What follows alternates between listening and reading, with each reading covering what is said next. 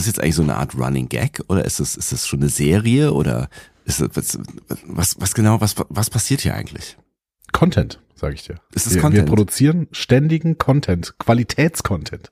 Das, das liegt nur daran, weil du keinen Bock mehr auf anderes hast. Deswegen verbeißen wir uns jetzt in diesem, diesem Film. Für immer, vermutlich. Dieser Film ist einfach großartig. Ich lerne ihn immer mehr zu lieben, von Minute zu Minute. Ich habe auch gleich wieder einen Moment, an dem ich sagen werde, wow, ist das detailreich gut. Ich kann es einfach nur loben. Ja. Aber das glaube ich mit dem, ich lerne ihn immer mehr lieben. Das ist mein Text, Andi. Hier. Ach so. Sebastian Entschuldigung. Doppelpunkt. Ja, ich, bin, ich bin in der Zeile verrutscht. Immer mehr lieben. So. Ah, verdammt. Sorry. Ah, Ja. Das ist mir noch nie passiert. Normalerweise kann ich das Skript immer ganz gut lesen, das du mir schreibst. Ja, ja Ähm, das, es, war, es war ein bisschen dahingehuscht. Ähm, Ja, aber ähm, tatsächlich äh, geht mir das auch so. Dass, äh, ich, je, je öfter ich diesen Film sehe, und wir haben ihn ja jetzt doch das ein oder andere Mal gesehen, ähm, desto, desto sympathischer wird er mir. Und je mehr komische Details du mir ähm, äh, offenbarst, desto, desto interessanter wird das Ganze. Also ich bin auf jeden Fall noch motiviert. Es ist jetzt der 1, 2, 3, 4, 5, sechste Teil, richtig? Dann habe ich das Sechste schon mal. Teil. Der sechste Teil. Guck mal, dann weiß ich jetzt gleich schon mal für äh, den, den Opener, der jetzt gleich im Anschluss folgen wird. Ja, also sechster Teil und äh, ich freue mich, dir wieder ganz viele komische Details zu erklären. Und äh, ich würde sagen, deswegen, äh, Herr Kapellmeister, spielen Sie Musik bitte. Ihr hört einen Discovery Panel Podcast. Discovery Panel. Discover Star Trek.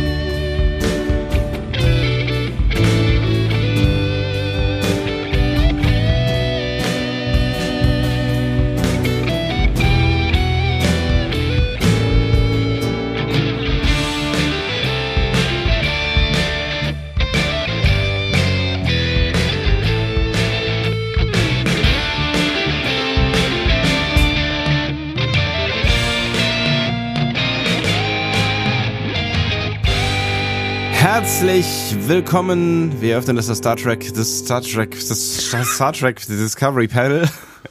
Was, das stimmt denn da nicht? Irgendwas stimmt nicht. Ah ja, das Star, das, das Star ist Quatsch, Quatsch, ne? Ja, richtig. Ja, ja. Track auch. Äh, Track? Track, das Discovery, ja stimmt, alles ist Quatsch. Ach, da, weißt du, wo das Star Trek hingehört? So, rum, pass auf, jetzt nochmal. Ich hab, ich hab hier, ich hab's Ja. auch, ich hab's verkeilt. Vor- Das zweite Mal schon, dass du im Skript verrutscht. Also nee, Ja, das ja. erste Mal war ich das. Okay, weiter. Ja, genau. So, nochmal, von vorne. Ich komm nochmal rein. Hallo. Herzlich willkommen. Wir öffnen das Discovery Panel passend zu Guck. So, um geht's. Star Trek 4. Zurück in die Gegenwart. Äh, Voyage Home heißt das Ganze auf Englisch, wobei ich nicht weiß, ob wir jemals Home in Home ankommen werden. Aber wobei, das ist so die Frage, was eigentlich Home meint in diesem Titel. Ne? Ähm, Richtig. das könnte ja mehreres äh, bedeuten. Und wenn ihr euch jetzt fragt, Moment mal, habt ihr diesen Film nicht schon mal besprochen? Ähm, ja, das ist korrekt. Und zwar ganze fünfmal. Wie lange ziehst du den Gag mit dem Papier eigentlich jetzt noch durch? Ich nehme das jetzt mal weg. Es sind, es sind Steuerunterlagen, die sind wichtig. Ähm, Ja, du steuerst ja auch diese Sendung hier. Wir haben ihn schon fünfmal besprochen und jetzt besprechen wir ihn ein sechstes Mal natürlich nicht genau dasselbe, sondern wir machen das Ja. Stückchen für Stückchen, Minute für Minute. Man könnte fast sagen Sekunde für Sekunde, Bild für Bild, Ausschnitt für Ausschnitt, Atemzug für Atemzug. Auf dem Panel heute. Minutenweise Star Trek 4. Äh, Andreas Dom bin ich. Und Sebastian Sonntag. Schön, dass ihr da seid und immer noch Lust habt auf Star Trek 4. Unterstelle ich euch mal, ohne zu wissen, wie die Zahlen aussehen für diesen Podcast. Äh, ziemlich gut. Ähm, anders, anders ist das bei den äh, Kommentierungen. Ihr habt irgendwie gerade nichts, gar nichts mehr zu sagen, weil offensichtlich reden wir sehr, sehr viel gutes Zeug. Das Einzige, was in der letzten Folge äh, wirklich total schief gelaufen ist, äh, das habt ihr mehrfach ins Feedback geschrieben, muss ich an dieser Stelle sagen. Deswegen Ja. gehe ich mal gerade sofort ins Feedback rüber, weil ich muss es dringend ausräumen. Das ist ganz, ganz fürchterlich. Und es ärgert mich total, weil ich so ein Gefühl hatte. Ich hatte die ganze Zeit so ein Gefühl, aber ich habe mich nicht getraut, weil ich dachte, der Andi, der weiß immer so viel und der Andi, der wird schon wissen und irgendwas hast du ver verpennt und ja, Ja, Gefühl also- reicht halt nicht. Ein Gefühl reicht halt nicht. Ich habe sehr, sehr viel über Alameda Naval Base geredet in der letzten Folge, in der letzten ähm, Besprechung von Star Trek 4, also in den letzten drei Minuten von Star Trek 4. Und wir waren sogar da. Also wir waren, wir waren unterwegs. Auf Google Maps waren wir unterwegs auf einem sehr braunen, kargen Flecken Erde. Richtig, und da habe ich die gesamte Geschichte erzählt und ich habe erzählt, was das, dass das erstmal so ein äh, ziviler Flughafen war und dann auch mit der Zeit dann eben äh, da äh, Militärnutzung war. Und dann habe ich noch erzählt, ja, und da waren ja da sogar diese Flugzeugträger, die sind da unter der äh, unter der Oakland Bay Bridge äh, runterhergeschwommen und haben da angedockt und haben da äh, sich aufgetankt und sowas. Das ist alles passiert, aber da waren niemals U-Boote und deswegen habe ich gesagt, der Film hat Quatsch erzählt. Ich habe gesagt, dass da die atombetriebenen Flugzeugträger hingef hingefahren sind. Ja. Hab dann aber nicht geschaltet, dass eventuell Atomic Vessels eventuell ja diese Flugzeugträger sind. Vor allen Dingen mit, mit dem äh, kleinen Hint, dass, also ich weiß, du hast den Film wahrscheinlich nie so weit gesehen, weil da sind wir ja noch lange nicht. Nein, aber- das ist noch lange nicht, Ja. genau. Äh, am, am äh, Ende oder sagen wir mal kurz vor Ende, ähm, da äh, gibt's ja durchaus Szenen auf einem Flugzeugträger, also auf einem großen Schiff, was nun auf jeden Fall gar kein Atom-U-Boot ist. Richtig. Ich weiß auch gar nicht mehr, warum ich mich so auf die Atom-U-Boote versteift habe.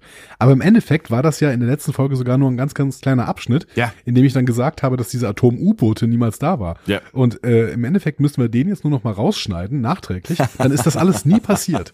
Dann, Genau. Aber das müssen wir diesen ganzen Quatsch hier dann auch rausschneiden und siehst, das hat dann so einen Rattenschwanz, weißt du? Das wird Genau. dann, also wer, ne, wer, wer einmal schneidet, der schneidet öfter oder so. Ja, wer einmal schneidet, dem glaubt man nicht, auch wenn er danach die Wahrheit spricht. So, und da wir nicht schneiden, äh, ist es hier voll Transparency und wenn wir einen Fehler machen, was natürlich eigentlich normalerweise nie passiert, dann reden wir da auch ganz offen drüber. Richtig, und deswegen nochmal vielen Dank an ganz, ganz viele Leute, die auf Twitter, auf Mastodon, ähm, bestimmt auch bei Facebook, weiß ich nicht, äh, erzählt haben, dass das mit den Atom-U-Booten natürlich Quatsch war. Ähm, repräsentativ dafür in unserem Blog hat das Dominik getan, äh, der sagte, sie haben nicht speziell nach Atom-U-Booten gesucht, sondern nach Schiffen mit Kernkraft als Antrieb. Und Tim ergänzt, elementar. Äh, Dass es um U-Boote ging, habt ihr selbst hinzuerfunden. Vermutlich, weil man daran zuerst denkt bei atombetriebenen Schiffen. Richtig. Ähm, Chekhov spricht allgemein von atombetriebenen Kriegsschiffen oder Vessels, wie Andreas in der Folge sagte. Außerdem sehen wir auch im Film, dass Chekhov den von Andreas genannten Flugzeugträger USS Enterprise findet und dort im Reaktorraum tätig wird. Also keine U-Boote. Schöne Folge, aber der Ausräumung dieses Fehlers solltet ihr mindestens in der nächsten Folge 25 Minuten widmen. Das schaffen wir Tja, nicht ganz. Ja, das schaffen wir nicht ganz. Ich glaube, äh, ehrlich gesagt, wir sind jetzt hier schon an der Grenze angelangt. Damit ist eigentlich fast nahezu alles gesagt, was gesagt werden konnte über diesen äh, Fauxpas. Außer, dass ich darauf hinweisen möchte, Andi, dass wenn du etwas Falsches erzählst, wir einen Fehler gemacht haben. Ist dir das aufgefallen? Richtig. Ja, ja, genau. genau. mitgehangen, mitgefangen, lieber Sebastian, würde ich sagen. Ja, es ist, ist Ähm, äh, juristisch auch schwierig. Ja, ja, ja, ja. Ich verspreche aber, dass ich mindestens 20 Minuten zum Flugzeugträger USS Enterprise äh, erzählen werde, wenn wir denn endlich mal da sind. Hm, Der ja gar nicht so Spoiler, heißt. nicht heute. Ah ja. Hm. Ah, Aha. ne? Es, ich bin sehr gespannt, ob wir noch zweistellig werden. Ähm, also davon kannst du mal ausgehen, würde ich sagen. Also mal ganz gespannt. Wir sind in Folge 6 und naja, ich, ich sag dir noch nicht, wo wir am Ende landen werden. Ähm, aber die, die Frage ist ja dann, was, was machen wir in Zukunft? Ne? Also erstens, erstens äh, in naher Zukunft, weil ähm, wir werden es jetzt schon wieder nicht geschafft haben, äh, also retrospektiv betrachtet auch, ähm, vor Strange New Worlds, was ja ähm, dann schon bald anfängt, also in zwei Wochen, um es äh, genau zu nehmen, also weniger als zwei Wochen, ähm, ja eigentlich genau in zwei Wochen, Punkt. Ja, ähm, richtig. Also, ne, wenn, wenn ihr den Podcast am Tage des Erscheinen Ja, doch. dann sind es genau zwei Wochen, also zwei Wochen weniger, äh, zwölf Stunden oder so. Äh, Was auch immer. Willst du noch auf die Stunden. 25 Minuten kommen mit, mit der Einschränkung jetzt hier? Die interessante Frage ist ja, ähm, äh, wie lange können wir das jetzt noch durchziehen? Weil wir, haben, wir wir werden es wieder nicht geschafft haben, die Wale letztendlich besprochen zu haben, bevor Strange New Worlds startet, offensichtlich. Ne? Also ich glaube nicht, Ja. dass wir noch mit einer Folge, wenn wir noch eine Folge dazwischen gequetscht bekommen, dass wir da mit einer Folge hinkommen werden. Ähm, Das glaube ich auch nicht. Und dann ist natürlich die interessante Frage, der Film ist ja jetzt, also er hat sehr viel Trivia. Äh, Tri Trivia. Ja. Trivia. Ähm, ich weiß nicht, wie das bei den nächsten Star Trek-Filmen ist. So, ne? Er hat viel Meinst du, wir können eine. Trivial Pursuit Ausgabe Star Trek 4 produzieren lassen? auf jeden Fall, Alter, auf jeden Fall. Ich bin mir aber nicht so sicher, ob das dann irgendwie noch Spaß macht zu spielen, weil für alle von euch, die dann diese Folgen hier gehört haben, die wissen ja Bescheid. Naja, die müssen sich das alles merken. Ja. Ich finde aber auf jeden Fall, ähm, also, weißt du, wer, weißt du, welche Art von Podcasts mit diesem äh, Writers-Streik überhaupt keine Probleme haben? Ja, Retro-Podcasts. das stimmt. Und deswegen, ähm, deswegen Grüße an werden unsere wir jetzt Freunde von Track am Dienstag. schöne Grüße, auch äh, heute nicht das letzte Mal, möchte ich auch schon mal teasern. Ja. Ähm, wir, äh, deswegen werden wir jetzt einfach zeitweise auch Retro-Podcast und machen einfach ganz, ganz viel Star Trek 4. Und wenn dann erstmal Lower Decks Staffel 4 abgelaufen ist und wir dann vielleicht auch Prodigy besprochen haben, dann haben wir auch ganz, ganz viel Zeit wieder, um noch ein paar Folgen Star Trek 4 zu machen und vielleicht irgendwann in einer halben Folge auch mal Star Trek 5 zu besprechen. Ich, ich, also ich freue mich ja wirklich, also erstens freue ich mich darauf, wenn wir dann auch irgendwann nochmal Zeit haben, vielleicht andere Lieblingsfolgen zu besprechen, weil ich glaube, da, Ja. also, da stehen auf meiner Liste noch ein paar, auf deiner Liste haben wir letztens geklärt, da steht auch noch das ein oder andere wirklich Interessante drauf. Ähm, also da freue ich mich auf jeden Fall drauf. Ich freue mich aber auch darauf, wenn wir es schaffen werden würden, irgendwann zu Star Trek 7 zu kommen, weil ich bin äh, jetzt, ne, wir sind noch relativ frisch nach der FedCon unterwegs. Ich bin auf der FedCon, ich weiß gar nicht mehr von wem von euch, ähm, nochmal äh, ein Stück weit bestätigt worden, weil ich so, so, so halb kleinlaut sagte in irgendeiner Runde so und ja, Star Trek 7 finde ich auch, finde ich auch ganz schön, wenn wir den mal besprechen würden, weil ich finde den eigentlich, ich finde den, also irgendwie finde ich den ganz, ganz gut. Und dann sagte jemand von, von, euch, also, ja, ich auch. Ich finde den auch gut. Und jetzt, jetzt bin ich wieder irgendwie so gestärkt und denk so, hey, wir müssen mal Star Trek 7 besprechen, weil es gibt Menschen, die können diesem Film irgendwie was abgewinnen. Was auch immer. Ja, wir werden Star Trek 7 irgendwann besprechen und Ja. wir werden ganz viel über Pferde reden. ja. Und über Eier. Ja. Ja. Pferde im Nexus und Eier. Ja. Ja, äh, ich freue mich auf jeden Fall drauf. Ähm, Beides übrigens im Nexus, ja. natürlich. Ja, auch die Eier. Wir gehen noch ein Stück weiter im Feedback. Da sind wir nämlich eigentlich gerade. Ah, guck. Und äh, da gehen wir rüber zu äh, Judith aka Badgie S. Äh, die schreibt, noch ein kleiner Nachtrag, euer Episodenbild gefällt mir richtig gut, besonders die Farbgestaltung. Und äh, dieses Lob gebe ich natürlich uneingeschränkt sofort weiter an unsere herrliche Assistentin namens Blue Willow. Das ist eine künstliche Intelligenz, der ich einen bestimmten Auftrag gegeben habe und die hat dieses wunderschöne Bild gemalt. Äh, das heißt, ähm, genau. Auch das Bild der heutigen Episode wird wieder von Blue Willow gemalt sein. Es ist ein bisschen ähnlich, aber es ist auch ein bisschen anders. Ich bin schon irgendwie auch ein Stück weit beeindruckt, was das jetzt irgendwie mal macht. Ne? Ich habe mich jetzt kurz gefragt, während du das erzählt hast, wie das eigentlich dann, ähm, also was, wie das mit Copyrights ist von Bildern, die ähm, niemand erstellt hat. Gibt's dann, gibt's dann, haben dann die Programmierer dieser, dieser, dieser Intelligenz das Copyright? Weil, oder das ist ja aber auch nicht deren Kreativleistung eigentlich. Ne? Das ist ja die Kreativleistung, wenn man das denn so bezeichnen möchte, dieser, dieser KI. Ja, ja und nein. Also ich meine, diese KIs ähm, nehmen natürlich äh, im Netz befindliche Bilder, analysieren so die ähm, Maltechniken und ähm, ja, analysieren die und äh, formen die dann um. Dementsprechend gibt es da schon irgendwie auch eine große Diskussion darüber, was eigentlich den eigentlichen Künstlern äh, denn für, äh, für Credits gehören an dieser Stelle. Hm. Ähm, ja, die, die, das ist ganz unterschiedlich von den einzelnen KIs, aber Blue Willow äh, Bilder darf man auf jeden Fall nutzen für äh, zurzeit nicht, ähm, also man darf sie sogar auf T-Shirts drucken, Ah. äh, habe ich mir angelesen und äh, man könnte sie auf jeden Fall aber nutzen für äh, Episodenbilder und äh, Cover Art, das, was wir hier an dieser Stelle tun. Ja. Non-Profit. Stand jetzt, Stand jetzt, ja genau. Wir werden, wir werden uns. bevor ja wir alle extrem reich werden wollen. Genau, das wird auch alles passieren. Wir werden die Elon Musks der Star Trek Podcast-Szene werden und ähm, Nur ohne den Antisemitismus. bitte. Aber mit dem Größenwahn. Mit, natürlich mit der Größenbahn, ja. Ja. Ich werde einen Cybertruck bauen wollen. Ähm, ja, genau. Also äh, Judith, äh, dieser, dieser äh, Judith, nicht Judith, aber von mir ist auch Judith. Ja. Äh, dieses, Wer weiß es äh, schon? Der, der, Nein. genau. Der, das mit dem Episodenbild, also ich habe zwar relativ lang an dem Prompt gearbeitet und immer mal wieder Variationen gemacht und sowas, aber im Endeffekt äh, gebührt ähm, der das Lob einer KI. Verrückt. Genau. Ich bin gespannt, was ihr davon halten werdet. Ähm, und zuletzt gehen wir noch zu einem äh, Schreiber, der äh, uns mehrere Hinweise macht, nämlich der Doktor. Der Doktor. Und der Doktor schrieb, hallo ihr zwei, Hi. bist du gerade abgelenkt? Was, was, was ist los mit dir? Was tust du da? Wer ich? Also ich, das schrieb er nicht. Ich rede mit dir. Was denn? Ich, ich, bin, ich bin hier, der Doktor. Okay. Es klang, es klang gerade so irgendwie so, als würdest du irgendwas anderes machen. Ich wollte Ich habe- jetzt ich gerne habe- wissen, was du tust. Ich habe gerade nach meinem, äh, ich, ich habe mich gerade vom Mikrofon wegbewegt und habe nach meinem etwas Ja? entfernt stehenden ähm, alkoholfreien Bier gegriffen, wenn du es genau wissen Ach so, ich dachte, du, ich dachte nämlich, du machst gerade noch irgendeine Recherche zur KI und wolltest uns da gleich irgendwas sagen. Deswegen wollte ich jetzt noch nicht zu sehr in der Doktor einsteigen. Aber dann gehe Auf ich gar keinen Fall. Nein, nein, nein, nein. Ich, ich mache nichts anderes außer äh, äh, Bier zu trinken und dir zuzuhören. Hervorragend. Der Doktor schrieb, hallo ihr zwei, es sollte unbedingt erwähnt werden, dass das Alter der Brille im Zorn des Khan eigentlich gar nicht erwähnt wird. Von daher macht die Szene in der Pfandleihe wenig Sinn. Man kann sie auch so verstehen, dass die Brille 100 Jahre alt ist und der Pfandleiher dieses Alter schätzt und von seiner Zeit aus zurückrechnet.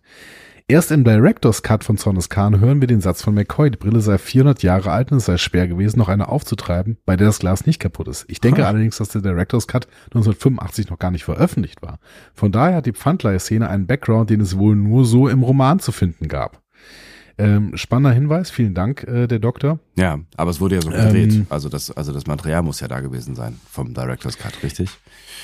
Ja, wie gesagt, der Roman, der war ja da, ne? Und da stand, da stand das offensichtlich schon drin. Ja, Ähm, aber im, äh, im eigentlichen Film, der bis dahin ausgestrahlt worden war, war das nicht zu sehen. Dementsprechend konnten die Leute es ja eigentlich nicht so verstehen, die, die ähm, The Voyage Home gesehen haben. Deswegen finde ich das einen spannenden Hinweis. ja, absolut, ja. Also es ist nicht, ist kein Kanonbruch oder sowas, aber es ist ein bisschen eigentlich falsch, dass man das im Film unterbringt, weil die Leute es nicht verstehen hätten können. Ja, So. ja, ja, ja. Dann gibt uns der Doktor noch ein Mysterium mit. Und das finde ich total spannend, weil, also, er, er sagt, ähm, das Mysterium ist, warum sieht man im gesamten Film The Voyage Home kein einziges Cable Car, das Wahrzeichen von San Francisco? Ah, Und ich würde, ich hätte jetzt, äh, ich habe recherchiert, um Ja. dann eventuell mit dir so ein Mysterium zu spielen. Ne? ah wirklich? Das geht aber gar nicht. Ja, das weil geht du- nicht, weil dieses du hast die Mysterium können wir nicht spielen. Ja. Doch, ich habe eine Auflösung, Ja. ähm, aber die Auflösung passt nicht zur Frage. Denn in der allerletzten, die allerletzte Szene unserer letzten Sequenz, unserer letzten dreieinhalb Minuten, ne, Ja. als Checker von Uhura nach den Nuclear Vessels fragen, Ja. da sehen wir eben sehr wohl ein Cable Car. Also im wirklich? Hintergrund. Es biegt, es biegt gerade klingelt ab. Und im Hintergrund ist sogar noch ein Schild, auf dem Cable Car Signals Only steht. Also muss man auch wieder sehr anhalten und ranzoomen, aber dann geht, dann sieht man das auf jeden Fall. Ähm, deswegen, der Doktor, also das Mysterium hat, also deine Frage ist falsch. Man sieht ein Cable Car und äh, hört es vor allen Dingen deutlich, weil, weil es klingelt und da stehen Leute drauf und so. Und es ist ein Schild da mit Cable Car Signals Only. Deswegen meine Frage an der Doktor, schreib doch bitte nochmal in die Kommentare, worauf wolltest du eigentlich hinaus? Hm. Das äh, fände ich jetzt an dieser Stelle spannend. Ja. Und, okay, ähm, dann äh, lege ich das, äh, das, das Bett hier, das Mysteriumsbett wieder weg. Ja, ja und genau. ähm, du entspanne mich wieder wieder. weg. Ja. Und ähm, ja, wir spielen aber bestimmt nochmal ein Mysterium, nur heute nicht mehr. Nee, Aber vielen Dank, auch Leute, für euer. Feedback. Ja, danke. Also auch danke für eure Teilnahme überhaupt an, mindestens körperliche Teilnahme an dem, was wir hier gerade noch tun. Oder schon Ja, wieder und tun. auch äh, Oder noch immer tun. wir haben auch schon wieder, wir haben auch schon wieder neue Patreonen bekommen. Ja, ähm, auch vielen dafür Dank vielen auch Dank. dafür. Ja, Ja. Ähm, wir lieben wir haben, euer Äh, Geld. ja. Wir lieben euer Geld und haben am Wochenende auch äh, darauf äh, einen getrunken zusammen. So sieht's aus. Auf euer Geld. Richtig. So, Ja. Sebastian, hast du Bock? Äh, habe ich eine Wahl? Nein, also ich kann, ich, ich kann mit voller Überzeugung sagen, äh, tatsächlich ja, weil ähm, es macht erstaunlicherweise immer noch Spaß. Also, hey, let's go inside. Und mir macht auch diese Recherche weiter immer noch Spaß, weil man so viel über diesen Film herausfinden kann. Ähm, weißt du noch, wo wir waren? Ah, nicht mehr so ganz genau, wo wir, wir sind ja gar nicht so richtig weiter äh, vor- vorwärts gekommen. Also ich weiß noch, dass wir aufgehört haben quasi, äh, das hast du ja gerade schon erwähnt, an dieser, dieser Straßenkreuzung, da haben wir ja dann die letzte Folge angefangen, ne? Ähm, wo die alle auseinandergeschwärmt sind und dann gab's diese Brillenszene und so weiter. Dann die Suche nach den Nuclear Vessels und dann haben wir noch über die äh, Naval Base gesprochen, die ja aber noch gar nicht Thema war, weil da sind sie ja noch gar nicht angekommen und wir haben darüber gesprochen, dass sie in ähm, irgendeinem äh, Ladenlokal waren, was es gar nicht gegeben hat. Ich weiß aber nicht mehr so ganz genau, wo wir jetzt schlussendlich aufgehört haben, aber wir sind nicht viel weiter gekommen als äh, von diesem Straßenabschnitt. Also wir, wir haben uns, glaube ich, noch nicht von diesem Straßenabschnitt so richtig wegbewegt. Richtig, wir sind auf der, wir haben auf der Kreuzung angefangen Ja. und haben auf der Kreuzung aufgehört. Und auf der Kreuzung aufgehört haben wir mit der letzten Szene, in der äh, diese unbekannte Darstellerin namens Leila Saracalo Ah, ja, Chekhov genau. und Uhura Ja, erzählt, dass die äh, die Naval Base von Alameda drüben in Alameda ist. Also, Und das wiederum war ein Mysterium. genau, das war ein Mysterium äh, zu äh, unbekannten Zeiten irgendwann mal. Ja. So, nach dieser Szene gehen wir zu Kirk. Und zwar in doppeltem Sinne. Denn wir gehen nicht nur zu Captain Kirk, der Ja. mit Spock nun im Bus in Richtung Citation Institute in Sausalito ist. Finally, also sie haben offensichtlich Wechselgeld gefunden. Also Kleingeld. Richtig. Ja. So. Wir gehen auch zu einer der berühmtesten Szenen in Star Trek 4, nämlich der Punk im Bus.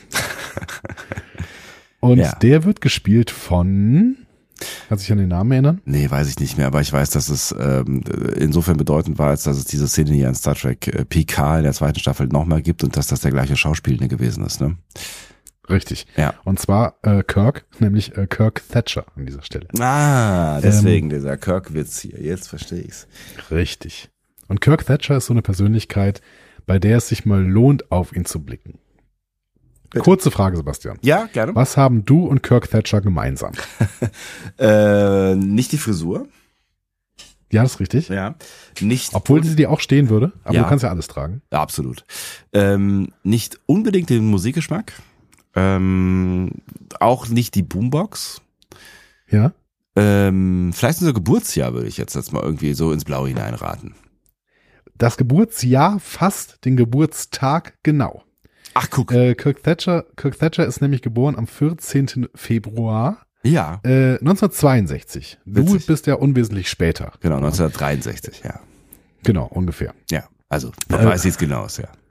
Vielleicht war es auch 64. Kirk, Kirk Thatcher war also zum Zeitpunkt des Films erst 24 Jahre alt. Mhm. Ähm, da war er aber tatsächlich in der Branche schon relativ bekannt. Und deswegen ist es so eine spannende Geschichte, Wegen seines Kirk Thatcher eigentlich ist. Nein. Nein, nicht wegen seines Geburtstages. Es ist einfach nur ein Fun-Fact, dass er am selben Tag Geburtstag hat wie du. Es ist übrigens der Valentinstag. jetzt- Es ist der schönste Geburtstag auf der Welt. Ja, Ja. bestimmt. Ich mag meinen Geburtstag auch. Der ist übrigens äh, nächste Woche. Ähm, Auch an einem äh, Feiertag im Übrigen, ja. Aber das ist nur ausnahmsweise so, weil ich war kurz verwirrt, als du mir das erzählt hast und hab, musste mich kurz fragen, ob das wohl jedes Jahr so ist, bis du mir sagtest, dass Feiertage nicht immer am selben Datum sind. Das ist richtig. Die verschieben sich mit dem Mond. Ähm, so. Ja. Ähm, Kirk Thatcher. Seine Karriere startete tatsächlich schon am Jahr 1977. Ich habe dir eben gesagt, dass er 1962 geboren worden ist.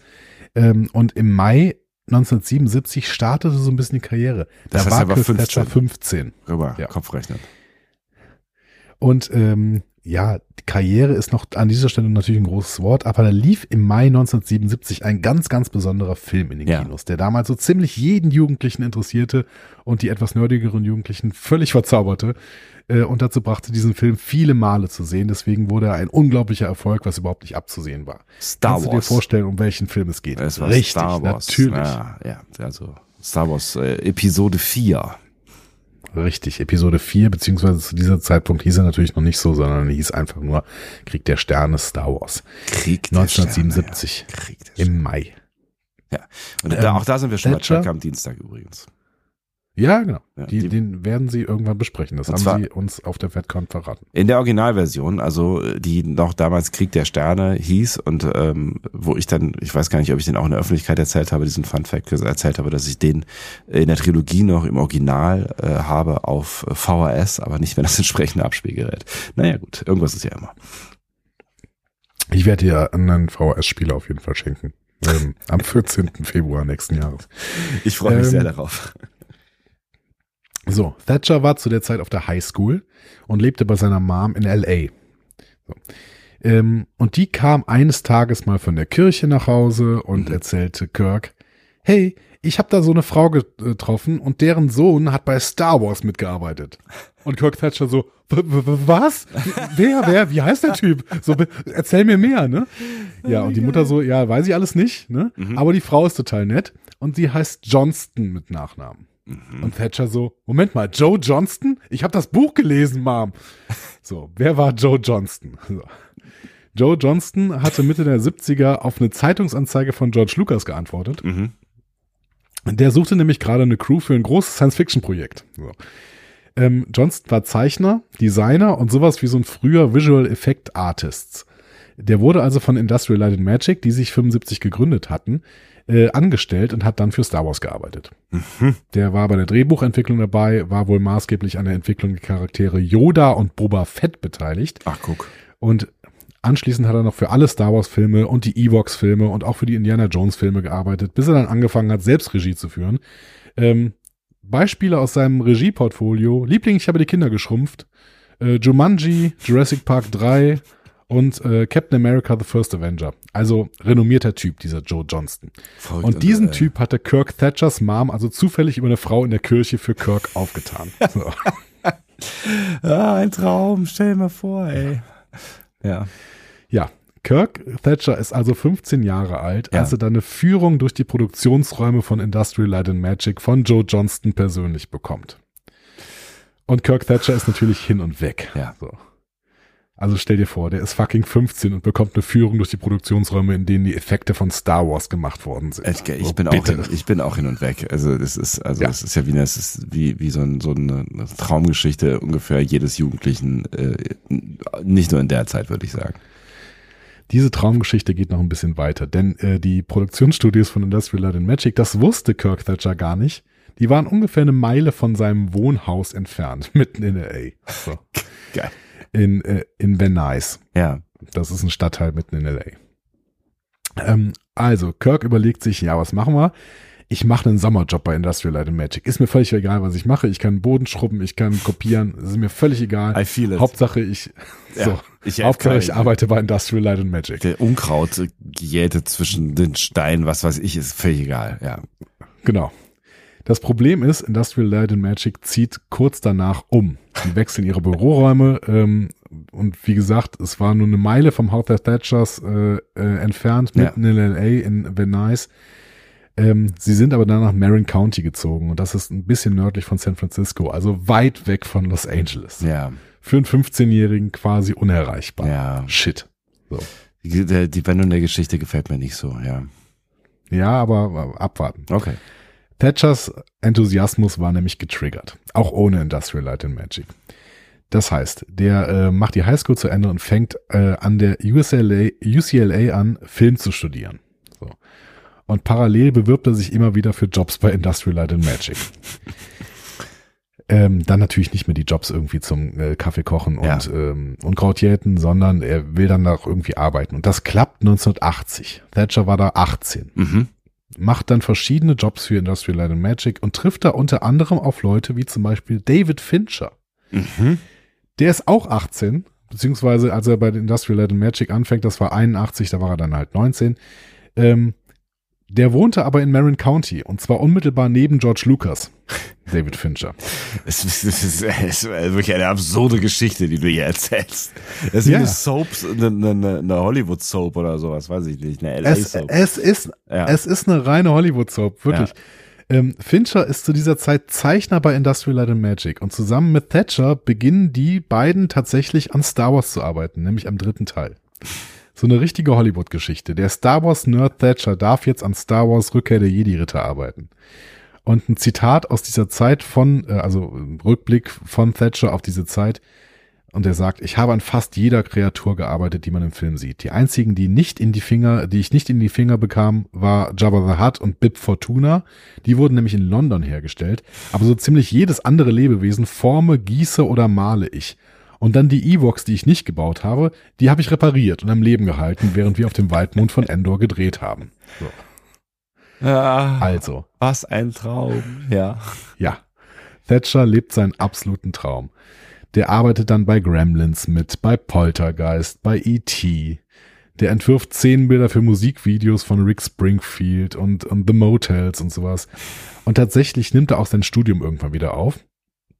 Das heißt, er legt dann irgendwann tatsächlich sogar mal seinen Job bei Industrial Light and Magic nieder, geht zurück an die UCLA und studiert ein ganz neues Fach.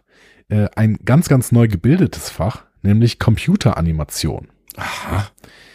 Das gab's zu diesem Zeitpunkt natürlich noch nicht so groß, aber Ja. hat dann eben 83 noch nicht so groß, aber eben ähm, er hat dann eben äh, 83 angefangen, das zu studieren und äh, war dann in einem erlauchten Kreis von ganz, ganz wenigen Studenten, die Computeranimation da studiert haben. So.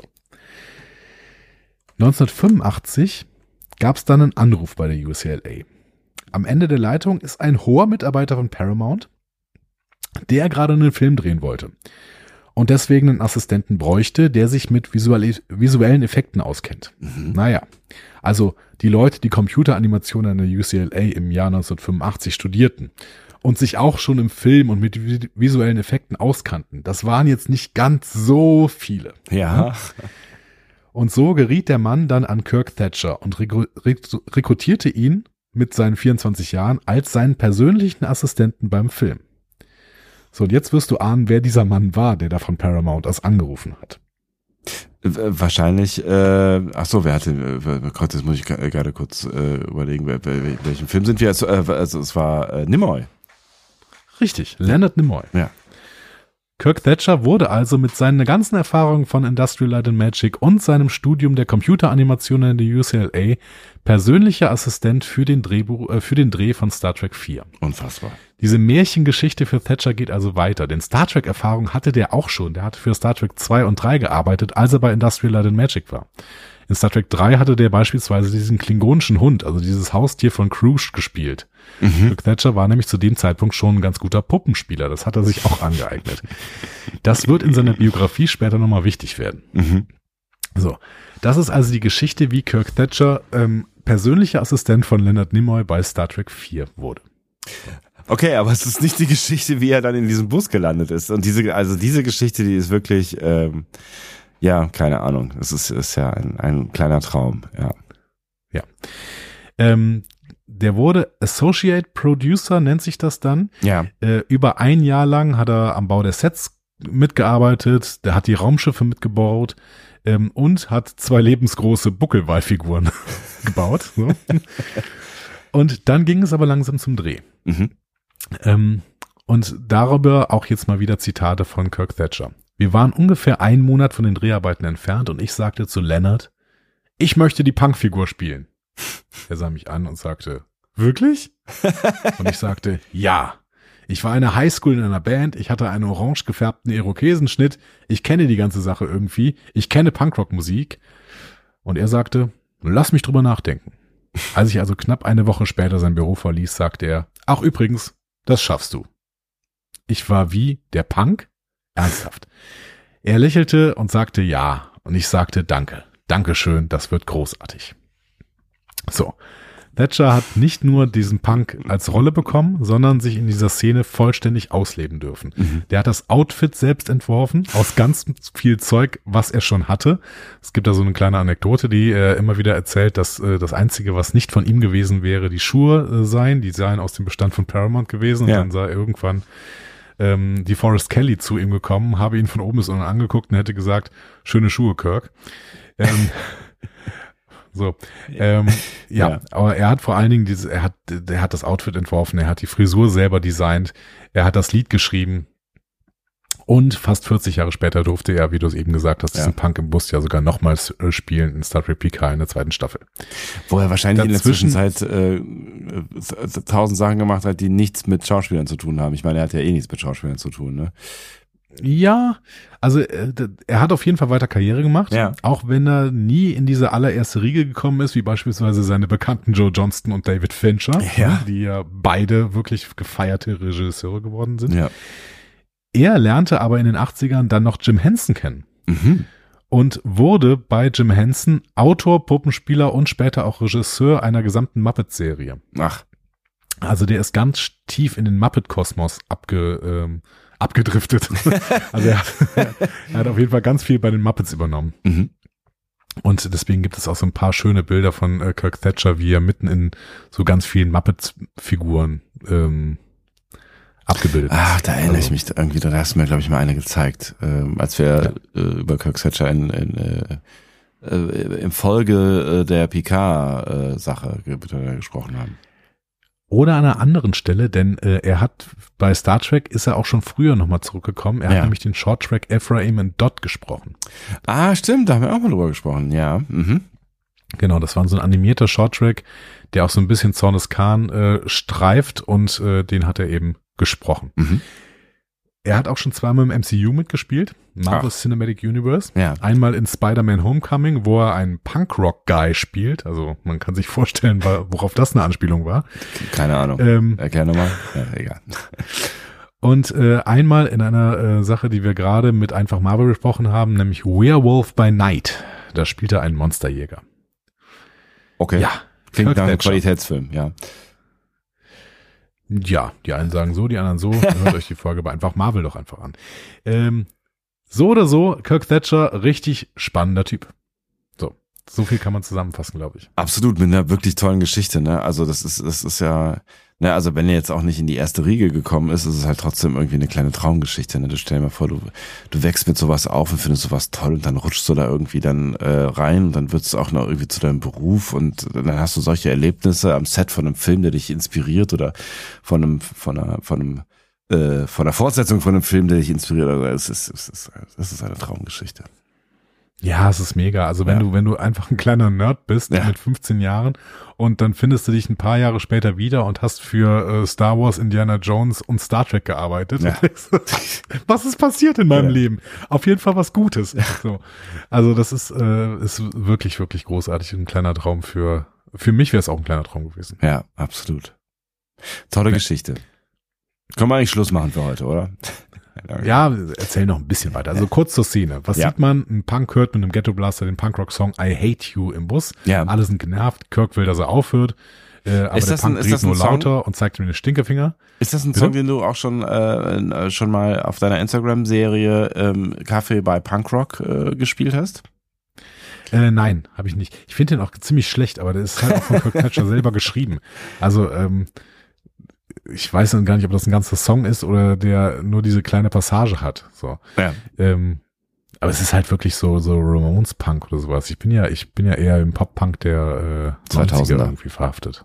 Ja, oder 2000. Ja, genau. ja. Okay.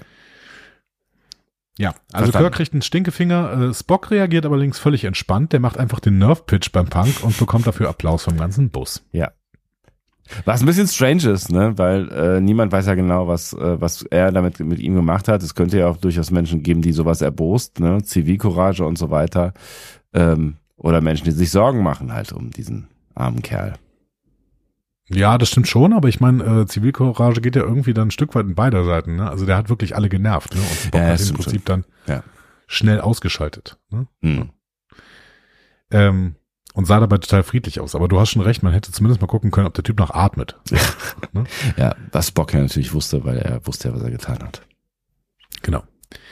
Ähm, danach gibt's dann noch einen ganz kleinen Austausch und auch der ist relativ spannend, weil Kirk muss sich bei Spock anschließend noch für seine Sprache rechtfertigen, Mhm. weil die so blumig ist. Ne? Also der benutzt ja jetzt ganz viele Metaphern, auch ähm, bunte Metaphern wird immer gesagt, colorful metaphors. Ja. Also er Äh, flucht. also er flucht. Ne? Ja. Genau. Ja. Und ähm, das macht Kirk dann mit einem Verweis auf Autoren der Zeit, die er gelesen habe und die auch so eine blumige Sprache nutzen dürfen. Ja.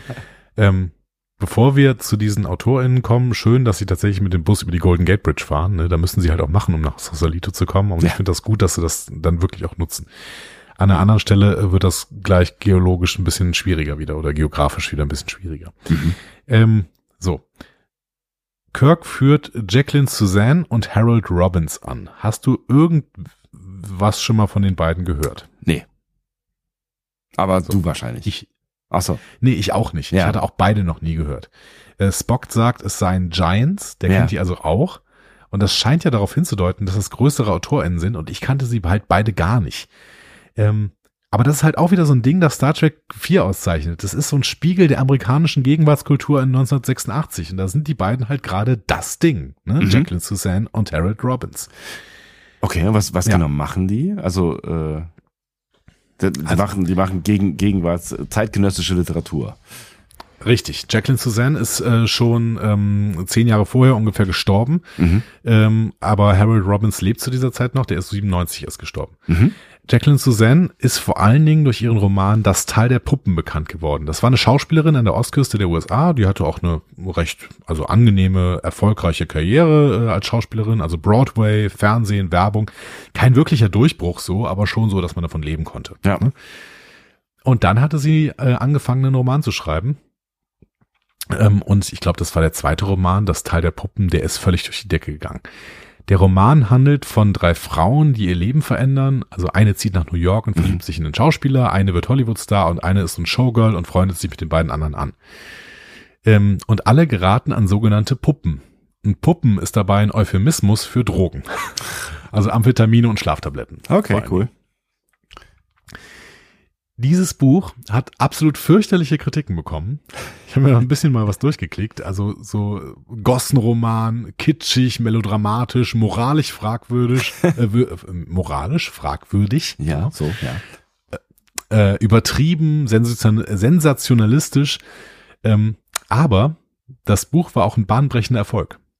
Vor allem, weil es als sogenannter Roman, äh, oder ich weiß nicht, wie man es ausspricht, Roman à clef, äh, Roman à clé, weiß ich nicht. Okay. Ähm, es wird geschrieben Roman clef, Ja. äh, als solcher galt es. Das ist ein Roman, bei dem die Charaktere angeblich auf echten Prominenten basieren.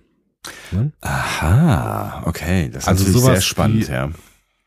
Sowas wie Stuttgart Barre gerade geschrieben hat. Ne? Mhm. Das ist, das wäre auch so ein Roman. Ne? So, ähm, der, der äh, äh, sagt zwar, ja, das ist einfach eine Geschichte, die ich erzähle, ne? aber jeder weiß, ja, das ist zwar eine Geschichte, aber die basiert schon auf Sachen, die du erlebt hast und das ist äh, die Charaktere, die da drin sind, das werden schon auch wirklich äh, Charaktere sein, die es so, die auf echten Prominenten zumindest basieren. Und das heißt, ähm, du kannst jetzt dann halt überlegen, äh, wer diese Menschen einfach sein könnten und versuchen sie halt zuzuordnen.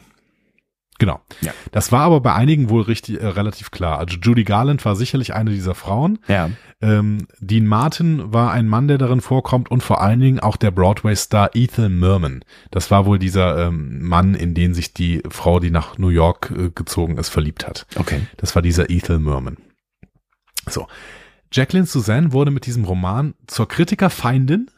Absolut. Ne? Die wurde zerrissen ständig. Und zu einer der meistgelesenen Autoren ihrer Zeit.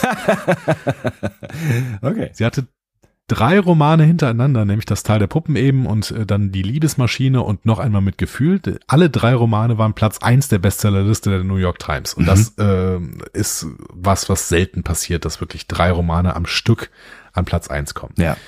Und äh, Jacqueline Suzanne war nebenher dann eben auch noch eine Mar Marketingmaschine. Die ist, hat riesige Promotion-Touren für ihre Bücher gemacht, trat im Fernsehen auf, vermarktete sich selbst, ließ sogar die Cover der Bücher so gestalten, dass sie im Fernsehen gut wirken und war auch selbst eine schillernde Persönlichkeit, der immer wieder Affären nachgesagt wurden. Und mit diesen Gerüchten spielte sie dann natürlich auch. Ne? Mhm. Ihr wurde dann selbst eine Affäre mit Ethel Merman nachgesagt, also diesem Broadway-Star, was natürlich dann auch die Gerüchte anfeuerte, dass das Teil der Puppen auch von ihm handelte und eventuell auch von ihr. Ne? Ähm, aber dann auch, sie soll auch Affären gehabt haben mit Rock Hudson und auch dem Musikproduzenten Johnny Mercer, der für Frank Sinatra, Ella Fitzgerald, aber eben auch für Judy Garland ähm, komponiert hat. Ähm, also alles altes Hollywood Showbiz und ähm, da drin war sie dann ganz deutlich äh, zu Hause. Und die Romane spielten alle in so einem Kontext und deswegen waren, waren die so meist gelesen. Aber alle haben sie zerrissen, was so Kritik war. Mhm. Ja, also das ist ganz spannend. Und sie wurde vor allen Dingen auch deswegen kritisiert, weil sie so eine Gossensprache hatte. Und dementsprechend passt natürlich dieser Verweis, den ähm, Kirk hier gegenüber Spock macht, total gut zu Jacqueline Suzanne. So. Mhm. Verstanden. Für Harold Robbins fasse ich mich ein bisschen kürzer. Das war ein ähnlicher Typ. Ja. Ähm, und äh, um mal vom Klappentext eines seiner bestverkauften Bücher, nämlich The Carpetbaggers, zu zitieren, also direktes Zitat vom Klappentext. Mhm. Robbins war der Playboy seiner Zeit und ein Meister der Publicity. Er war ein renommierter Romanautor, aber die Geschichten aus seinem eigenen Leben enthalten noch mehr Fiktion als seine Bücher.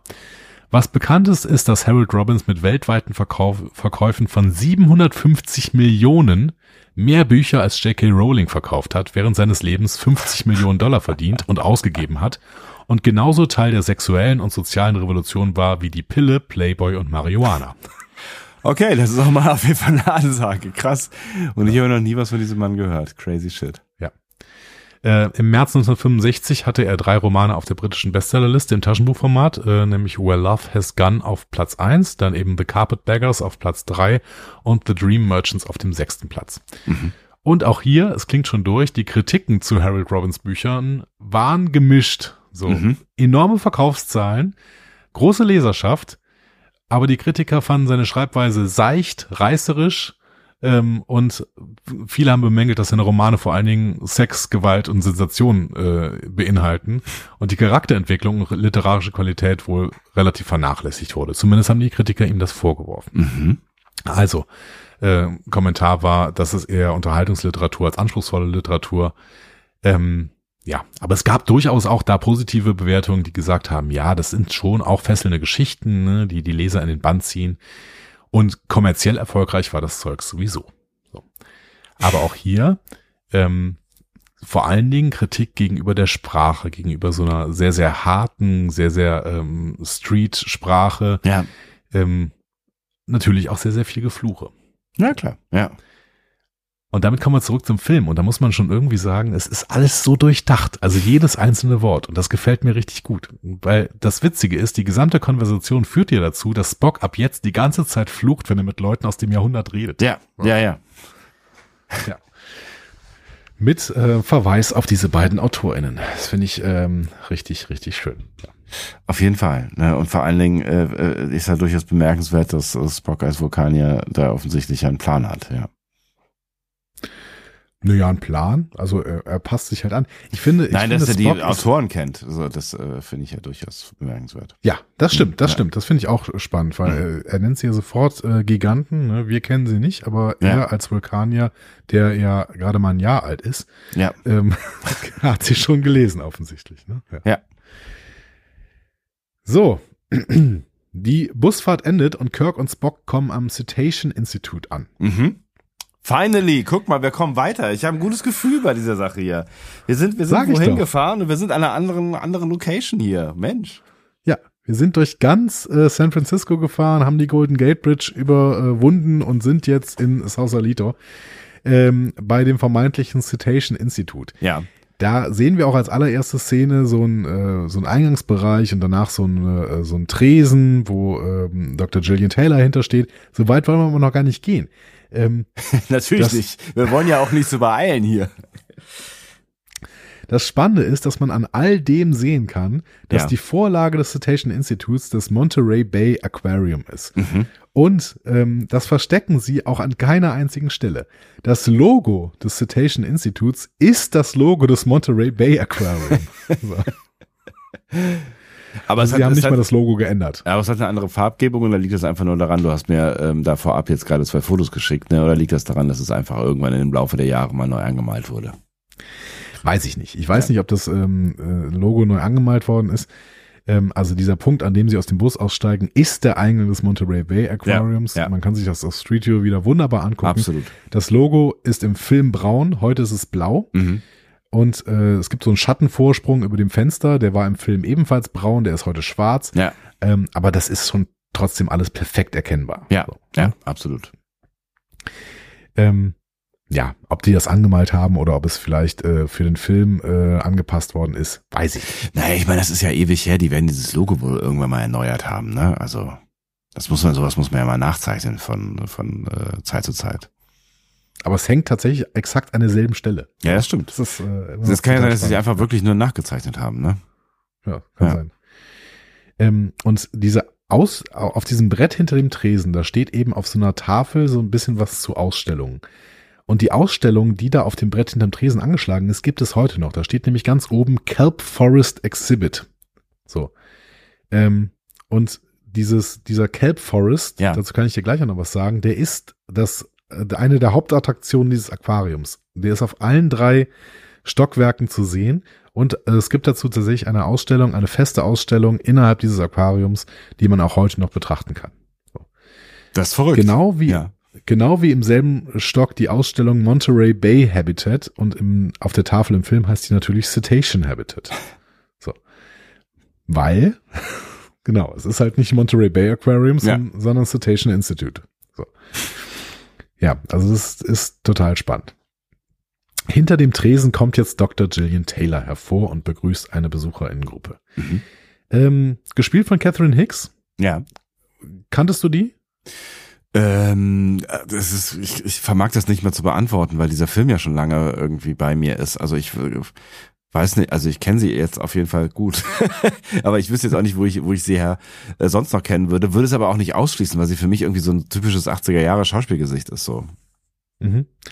Ähm, ja, und auch später 90er tatsächlich. Also Ja. die hat äh, 1980 hat sie einen Emmy gewonnen Ja. in einem Fernsehfilm, in dem sie Marilyn Monroe gespielt hat. Ich Oh. finde, das ähm, ist, ist auch, passt auch ganz gut irgendwie. Ne?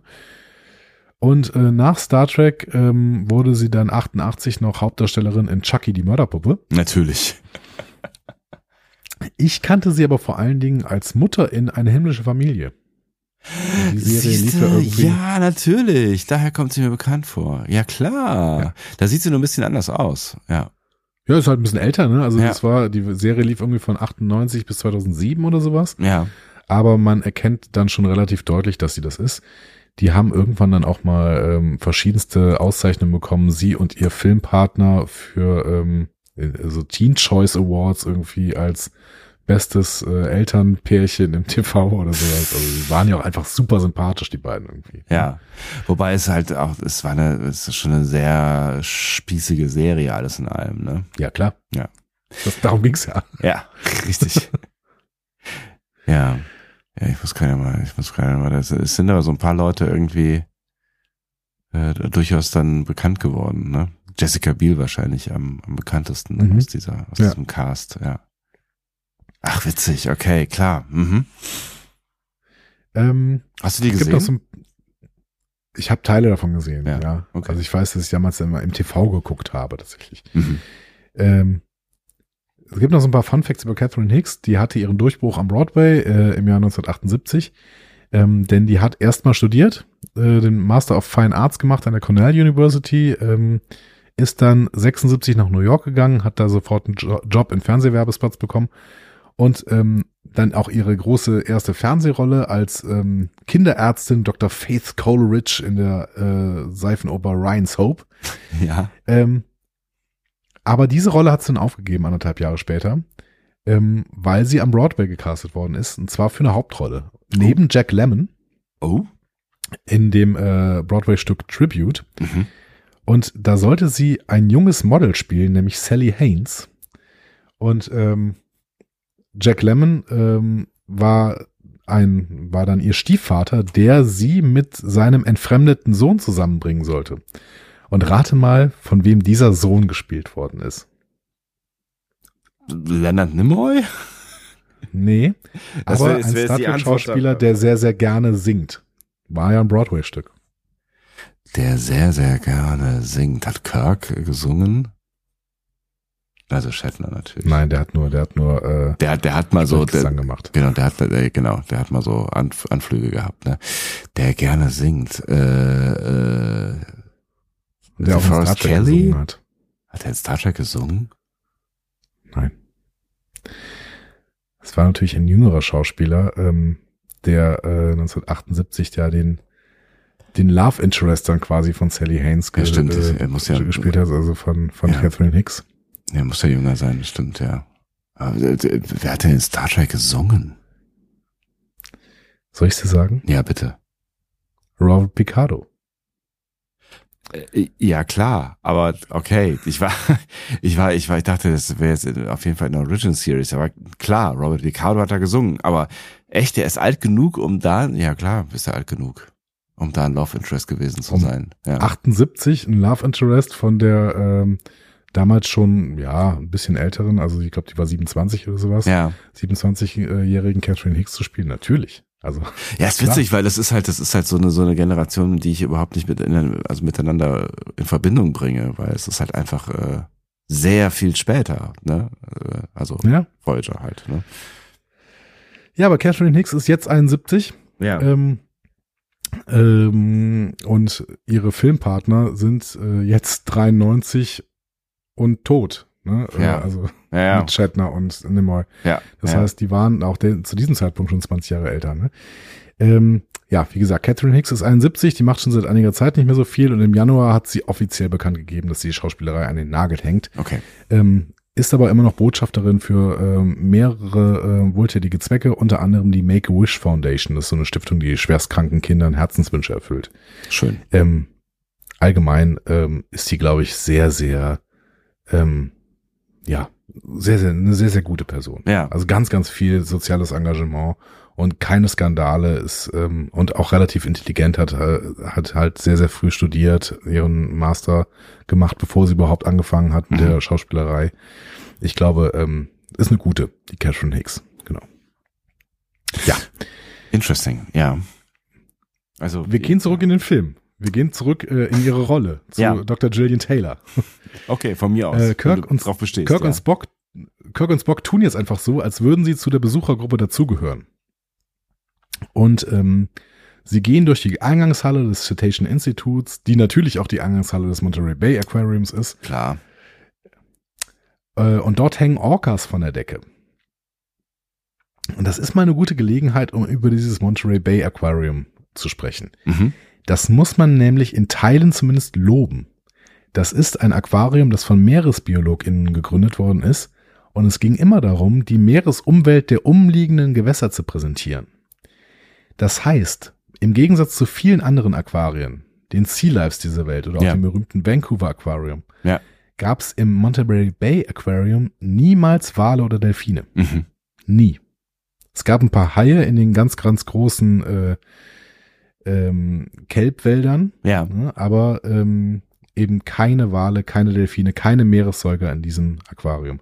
Und bis heute, ähm, die haben jetzt mittlerweile so ein paar Otter noch äh, in so einem äh, kleinen Ausstellungsraum und natürlich weiterhin diesen riesigen Kelbwald, aber ähm, keine Wale und Delfine. Mhm.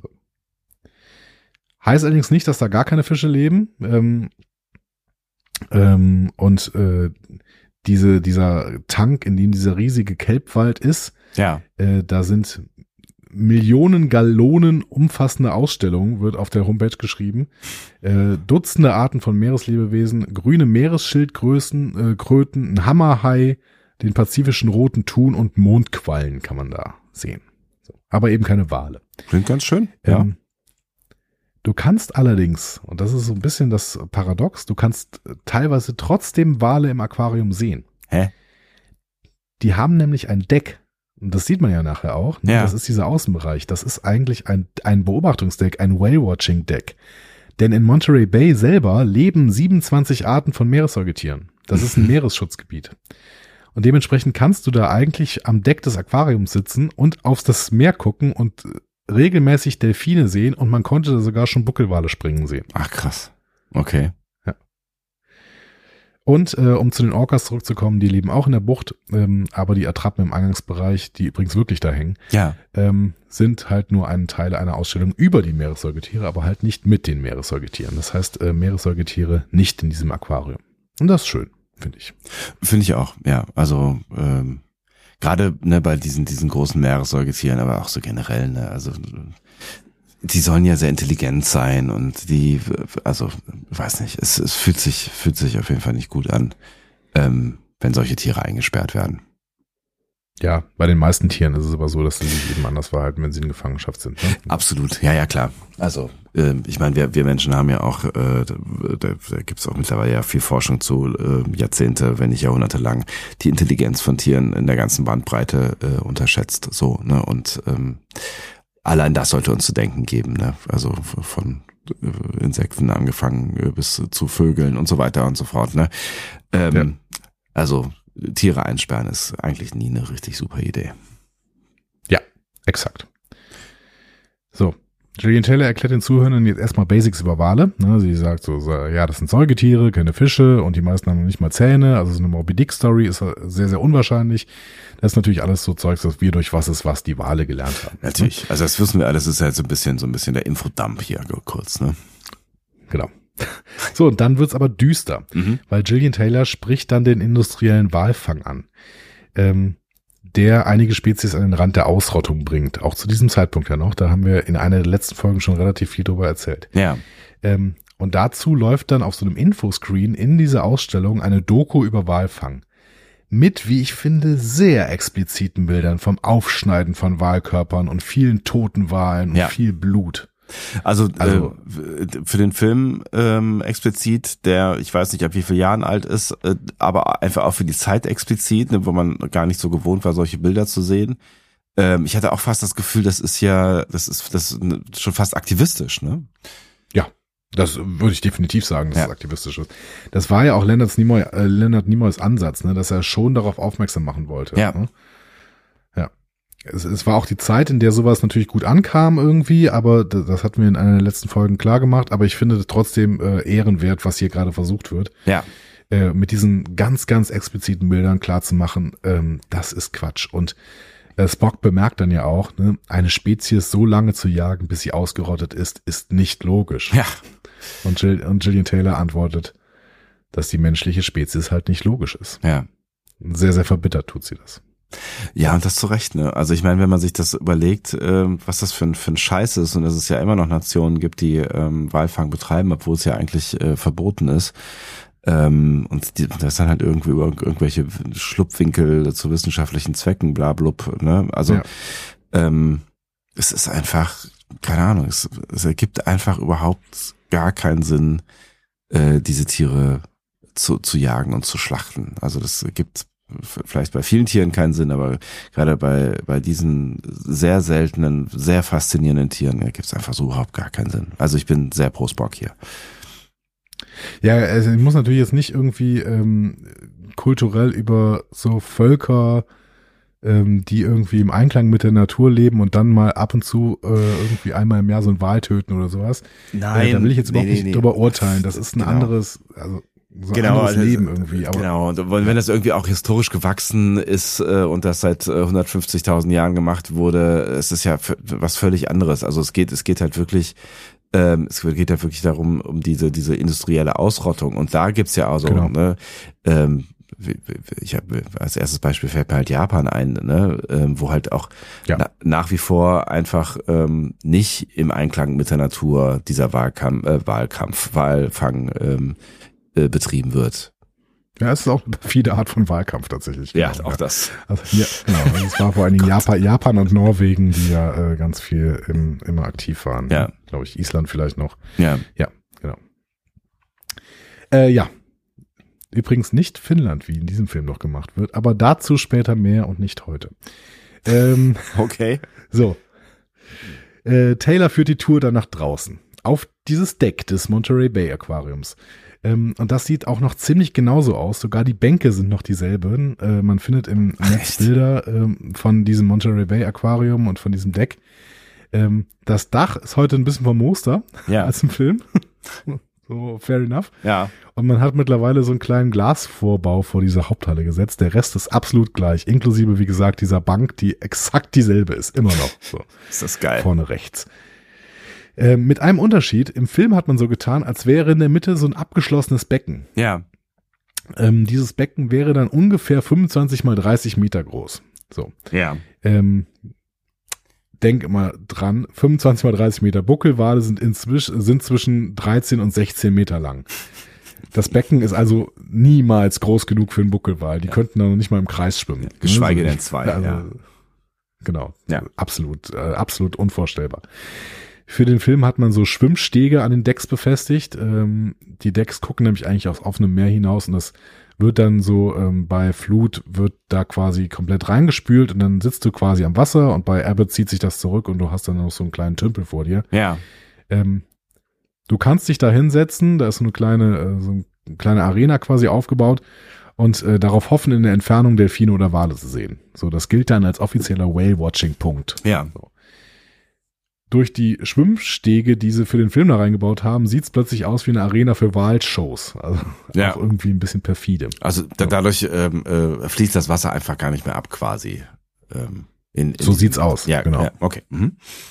Genau. Also weil diese Schwimmstege sehen halt aus wie, wie Mauern. Ne? Also das sieht, sieht so aus, als wäre das einfach ja ein großes Becken, wie dann ja auch Gillian Taylor nachher sagt. Ja.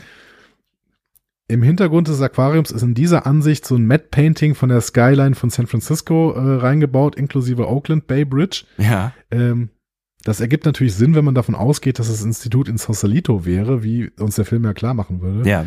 Vom Monterey Bay Aquarium, das ist im Süden von äh, San Francisco, aber deutlich im Süden, kann man natürlich keine Skyline und auch keine Brücke sehen. Das Aquarium ist viel zu weit südlich dafür. Okay.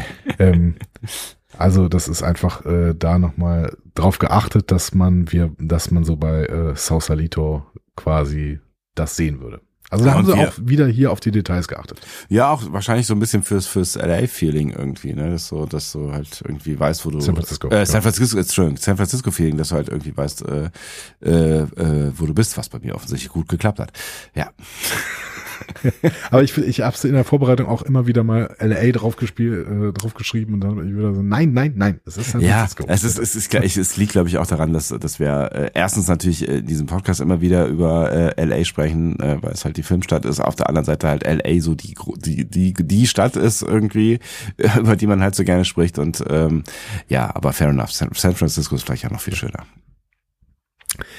Äh, Taylor erzählt dann, dieses Becken sei der größte Seewassertank der Welt mit Ja. den einzigen beiden Buckelwalen in Gefangenschaft.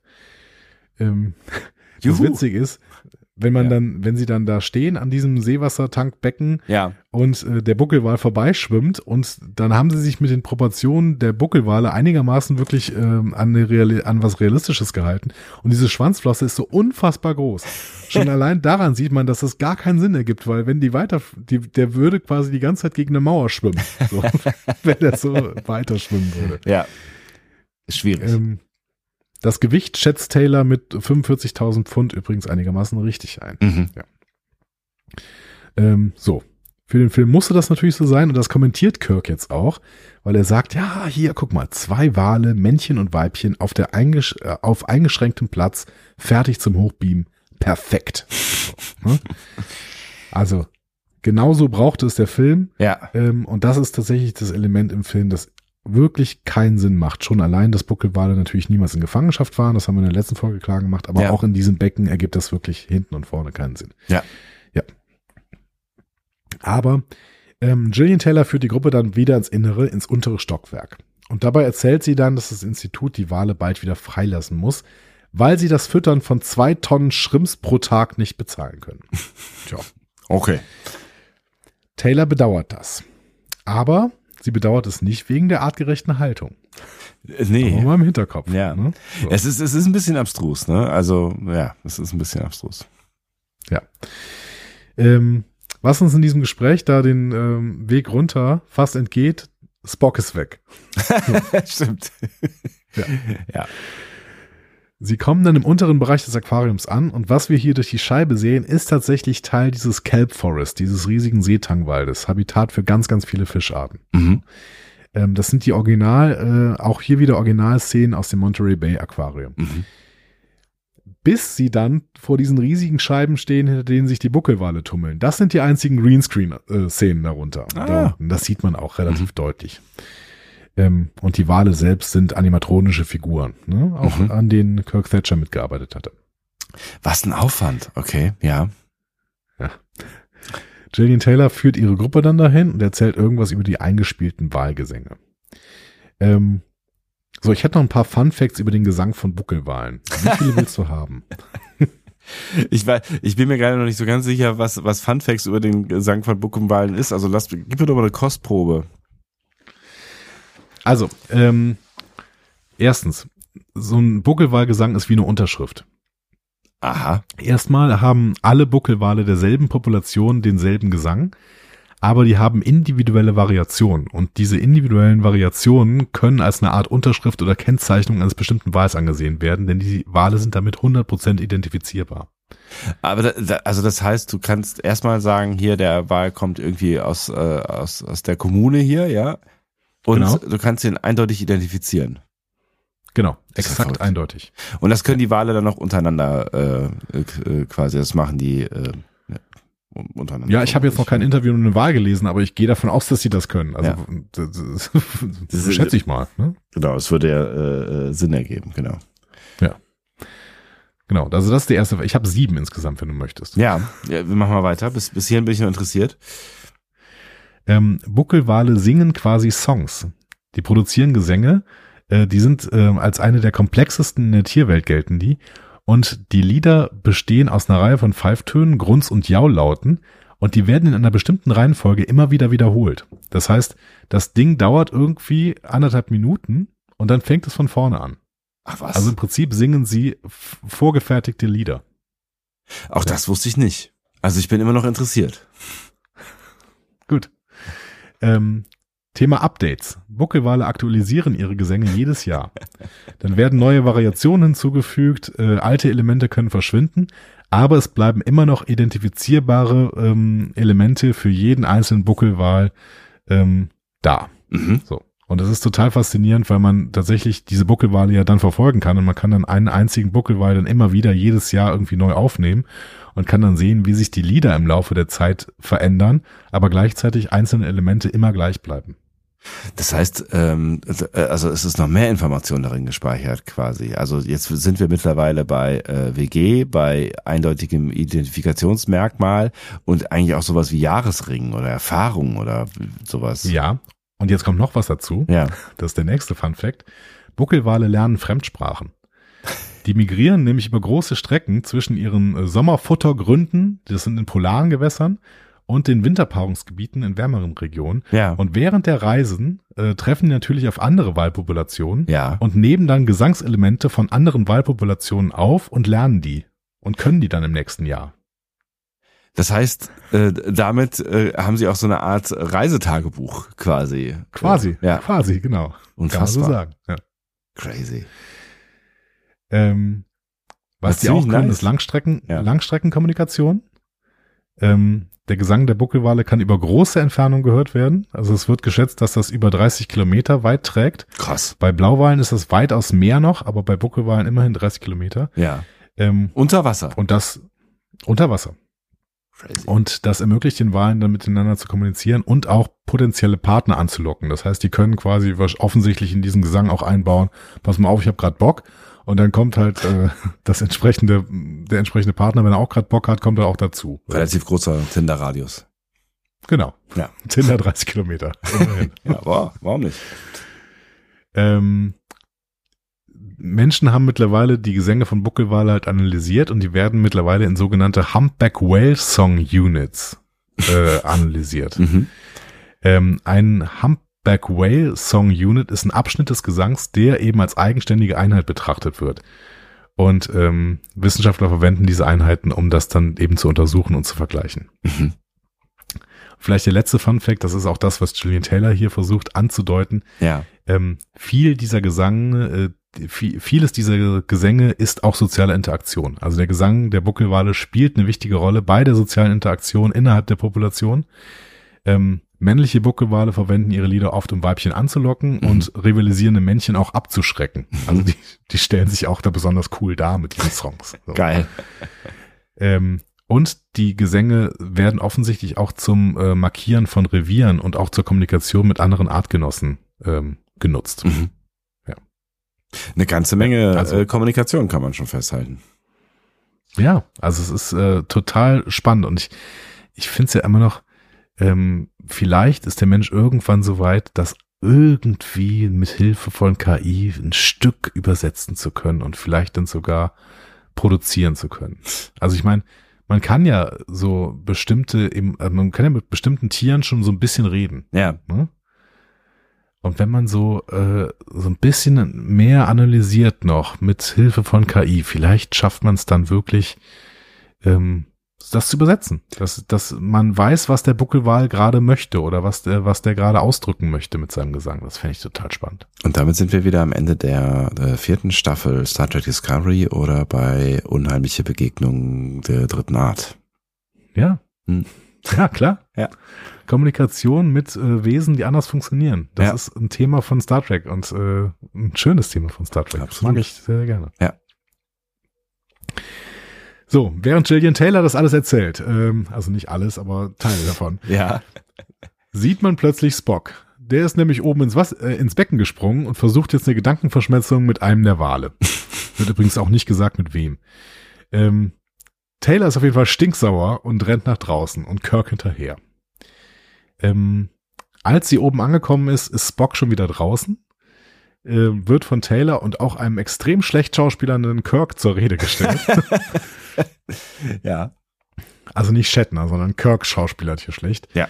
Ähm, Spock versucht zu erklären, dass er versucht hat zu kommunizieren und macht dann auch ein moralisches Dilemma auf. Und das müssen wir uns dringend im Hinterkopf halten, weil es an dieser Stelle nicht mehr weiter thematisiert wird. Ja. Spock sagt, Jim, wenn wir glauben, dass wir die Tiere einfach so nutzen können, dann sind wir nicht besser als die, die zu ihrer Ausrottung beitragen. Hm. Das sagt er Ja. Und dann verpufft das Dilemma, denn Taylor wirft Kirk und den fluchenden Spock dann raus. Also der sagt dann ja die ganze Zeit, äh, jedes Mal, wenn er mit Taylor spricht, sagt er, The hell you doing? The, the hell. Ja. Wirklich wunderbar. Ah, ja. Ja. Ähm, das stimmt. Das ist, das ist tatsächlich ein Dilemma, was nicht mehr aufgemacht wird. Ne? Also äh, und das Jetzt kann man hier zumindest nicht. genau. Also das kann man sich, äh, das kann man sich natürlich im Endeffekt auch schönreden, äh, wenn man möchte. Ähm, aber ähm, ja, das ist ein Punkt, den den äh, Spock da macht. Ja, also er hat rausgefunden in der Kommunikation, dass die Tiere halt nicht weg wollen, aber das erzählt er gleich auch nochmal. Äh, die beiden sind dann nämlich draußen und ganz plötzlich wieder sehr, sehr weit weg von Sausalito. ähm, denn in der nächsten Szene sind sie dann plötzlich am Golden Gate Viewpoint. Das ist äh, wiederum in San Francisco, Ja. Äh, südlich der Golden Gate Bridge. Also ich weiß nicht, sie wollten ja offensichtlich die Golden Gate Bridge unbedingt im Hintergrund haben. Ja. Aber sie hätten sie es von der anderen Seite aufnehmen müssen, weil ähm, sie sind jetzt tatsächlich südlich von der Golden Gate Bridge und nördlich ist Sausalitos, äh, Sausalito. Das heißt, äh, sie hätten sich auf die andere Seite stellen müssen. Aber worauf du alles achtest. Ja, auch das kann man per Street View, man kann sich genau an diesen Punkt setzen, wo die äh, da gerade sind. Geil. Genau. Ähm, Kirk ist jetzt erstmal wichtig, Spock kurz auf diese bunten Metaphern anzusprechen, mit Ja. dem Klartext, der soll jetzt aufhören, ständig zu fluchen, denn er übertreibt. Ja. Ähm, und das haben wir auch vorher schon ge so gehört, dass er übertreibt. Ja. Ich finde, Spock ist hier sehr data-ich. So, der, der, der, Ja. ähm, Ja, ja. Es, es liegt, der guckt liegt, sich ein Rezept an und wendet es dann an. So, ne? Ja. Es liegt natürlich auch vielleicht noch so ein bisschen daran, dass er ja immer noch so, ein so, ein Stück weit aufwärmt. Äh, wärmt, ne? Also er ist ja eigentlich nicht Ja. Spock, sondern er ist ja quasi die, die Reinkarnation oder die Wiederbelebung von, von Spock. Ne? Also Genau, der ist ein Jahr alt ungefähr. ja, genau. Und äh, entsprechend ist er auch noch mehr Data, als er eigentlich vorher äh, war. Ne? Ja, es ist eben so eine Ja. Mischung aus seiner intrinsischen vulkanischen Logik und eben äh, der Entwicklung, die er noch hat, weil er eben gerade so jung ist. Ja. Ähm, Finde ich total spannend. Was er wohl schon weiß, ist, dass er nicht lügen soll oder kann. Ja. Weil Kirk sagt, ja, lüg doch bitte mal, beziehungsweise sag nicht über die Wahrheit, das ist nicht immer gut. Und Spock sagt, ja, kann ich nicht. Ich kann nicht lügen. Das ist Wir haben natürlich an Wiege- diversen Stellen schon, ja, Ja, genau. Ja, ja. Ich weiß, was du sagen willst. Äh, Wir haben, wir haben ja auch schon wir haben an diversen Stellen schon ge gezeigt, Ja. dass Spock das sehr wohl kann, das mit Ja. dem Lügen. Ja. Ne? ja. Es ist also eine. Lüge, dass er nicht lügen kann und das ist ein Problem, ja. Richtig. Alle Kreter lügen. Mhm. Ja. Ähm, Spock erzählt jetzt von seinem Mindmeld und erzählt, ja, die Wale sind sauer darüber, wie die Menschen die Spezies behandeln. Fair enough. Ja, Ähm, und Spock konnte die Wale aber davon überzeugen, dass sie nur Gutes im Sinn haben. Wobei ich ja denke, davon ist er selber nicht überzeugt, sonst hätte er eben dieses moralische Dilemma nicht aufgemacht. eben, ja. Ja. Ähm, aber gucken wir, gucken wir mal, ob diese ähm, Verwirrung da noch ein bisschen aufgeführt wird. Ja, Gut. sowieso die Beweggründe von diesen den handelnden Personen generell in diesem äh, Wahlkontext sind ja sowieso etwas schwierig äh, einzusortieren. Aber äh, da kommen wir ja dann gleich noch zu. Also keine Ahnung, ob wir da noch zukommen. Äh, also so mit gleich meine ich halt irgendwann. Ja, heute nicht mehr. ähm, wir gehen jetzt noch zu Gillian Taylor. Die äh, steht weiterhin am Becken und redet mit George und Gracie. Ja. und sie entschuldigt sich bei ihnen für den Zwischenfall mit Spock. Sie glaubt aber, dass niemand ihnen Böses wollte. So. Warum? Ähm, Ja. Ja, Fühlt sie. Fühlt sie. Ja. Also sie hatte auch schon irgendwie, glaube ich, das Gefühl, dass Spock jetzt ein bisschen weird ist, aber äh, dass der jetzt nicht irgendwie mit einem Messer auf die Wale losgegangen ist. Ne? So. Ja. Ja. Ähm, Im Hintergrund dieser Szene gibt es einen Mann. ja. Und auf der FedCon äh, haben wir von Sebastian von Trek am Dienstag den Auftrag bekommen, über diesen Mann zu reden. Ja.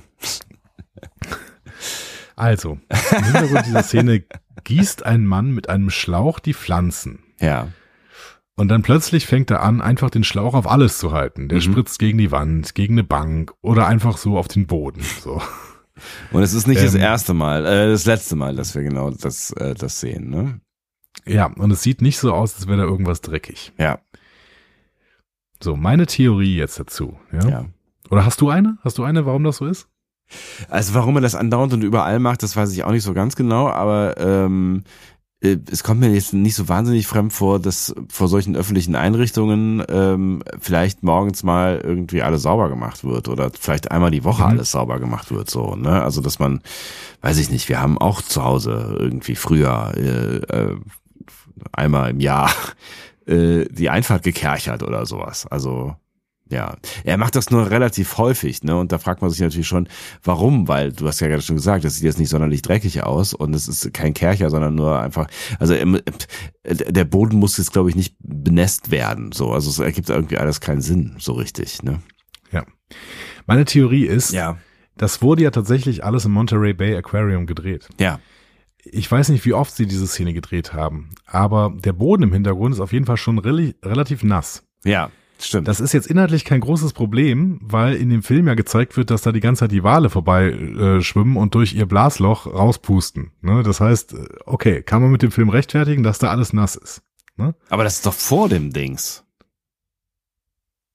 Das ist ja quasi Nee, außen das vor ist der hinten Tür. am Becken. Das ist hinten am Becken. Echt?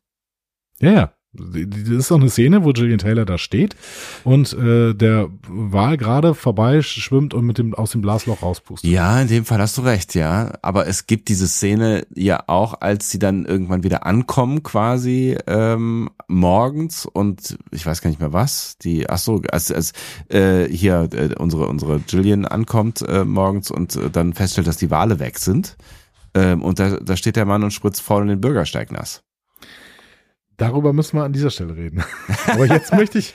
Und ich glaube, es ist der gleiche Mann. Es ist der gleiche Mann. Das, Ja. okay, dann merken wir uns das. Aber jetzt möchte ich jetzt in, in dieser Szene ist mein ist mein Take, dass ähm, diese Szene natürlich mehrfach gedreht wird Ja. ne? und dass ein realer ähm, Drehort ist. Das heißt, es ist kein Studio. Ja. Dementsprechend gehe ich davon aus, dass diese Pflanzen, die er da wässert, tatsächliche Pflanzen sind. Ja. Und die sind jetzt sehr Und nass. ja. Richtig, wenn Ja. er das, wenn die das jetzt 20 Mal drehen, dann kann er nicht ununterbrochen diese Pflanzen wässern. Ja. Denn dann wären die kaputt. Oder sie laufen Deswegen- halt aus oder was auch immer, ja.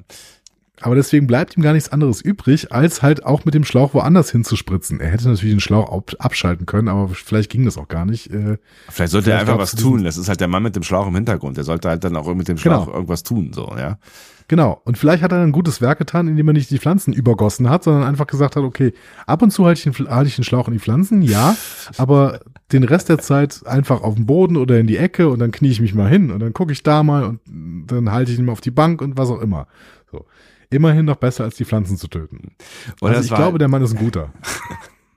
vielleicht war es auch so eine klassische ABM-Maßnahme. Es gibt halt immer diesen Typen, der da halt irgendwie rumsteht und dann, weiß ich nicht, kurz vor Feierabend äh, mal mit dem Schlauch durch, durchs Aquarium läuft.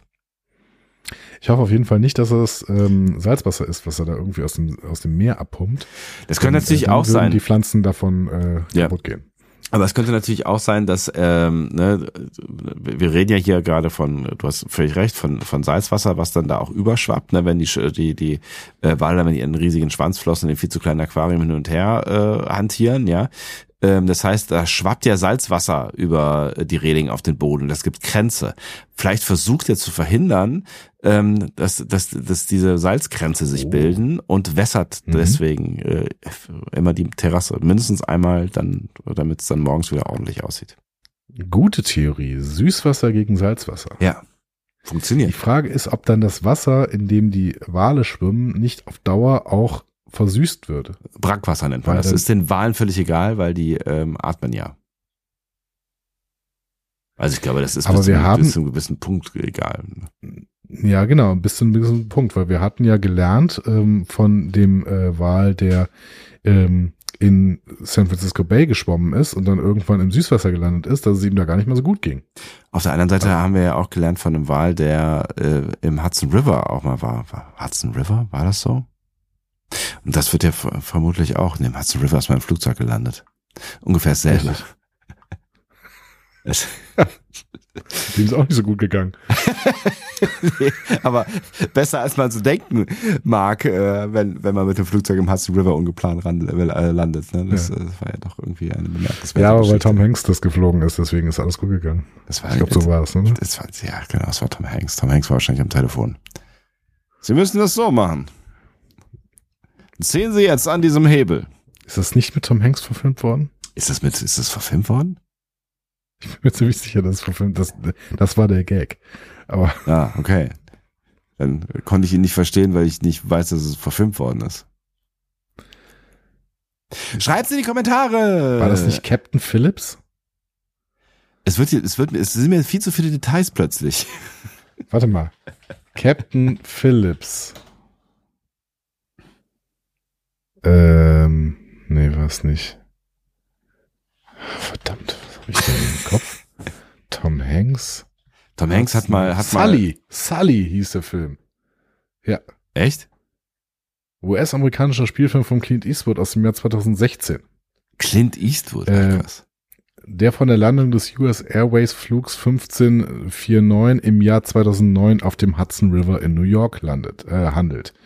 Besetzung Tom Hanks. Tom Hanks als Chesley Sully Sullenberger. Ja, früher konnte man äh, Amerikanern noch sehr amerikanische Namen geben. Chesley Sullenberger. Ja, genau. So, guck mal, das ist äh, wieder, wieder eine schöne Geschichte. Dass äh, die wirklich gar nichts mit Wahlen zu tun hat. Ähm, Nein. Deswegen ähm, bleiben wir einfach dabei, dass es Wahlen in Süßwasser wahrscheinlich nicht hundertprozentig gut geht. Hat vielleicht was mit der Dichte zu tun.